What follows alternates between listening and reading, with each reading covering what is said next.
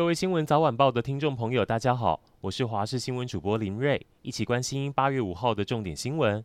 先来关心天气资讯。中南部今天持续受强劲西南风影响，山区致灾暴雨持续，也要注意平面道路出现短时强降雨。一早像是苗栗苑里、三义国道路段都降下超过两百毫米的雨量，不少道路都出现积淹水情况。至于山区，南投仁爱乡、高雄桃源区、嘉义阿里山，气象局都持续发布大雨、豪雨特报。我们的记者挺进山区，除了多处山区连外道路中断，有些乡镇灾情严重到马路边水路，南投仁爱乡春阳村甚至土石泥水太大，把好几辆车都往低处冲刷，几乎快被土石淹没。甚至在南丰有加油站跟超商都被土石掩埋。中南部风雨会这么大，除了先受卡努台风影响，主要还是台风北上后引进了强劲的西南风。不过卡努也持续在其他地方带来灾害。过去因为速度走得太慢，卡努狂风暴雨袭击冲绳三天，远离台湾后，路径又持续往冲绳前进。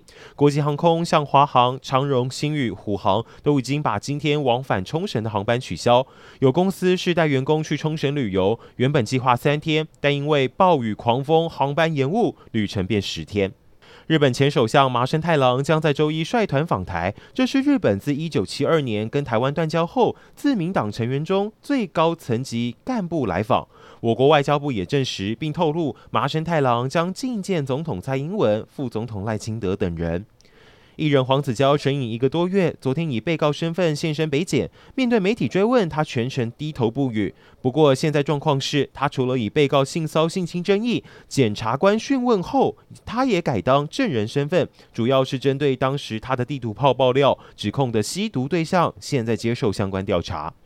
家里请人来打扫要注意，有民众拍到高楼处一名妇人在没有任何防护情况下爬到窗外擦玻璃，劳检处调查并开罚。虽然这位清洁人员只是住户临时找的，并不是住户本业是清洁雇佣公司，只要你找人来帮你工作，没有一起顾虑安全，就可能被罚。